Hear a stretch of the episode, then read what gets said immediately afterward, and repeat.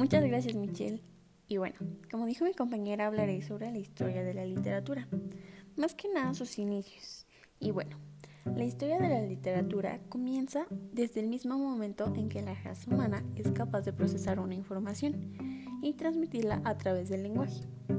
Los pueblos llamados primitivos comienzan a observar una serie de fenómenos naturales, como puede ser una tormenta de nieve o una sequía, el nacimiento de un nuevo integrante de la comunidad o la muerte de alguno de ellos, incluso una enfermedad. El hombre comienza a establecer relaciones entre los fenómenos y a buscar explicaciones sobre los mismos.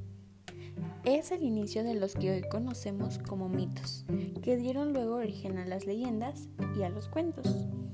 Más que nada, la literatura nace por la necesidad del hombre para expresarse. Y bueno, eso no es todo, hay más, pero es momento de que mi compañero Julio continúe con la historia.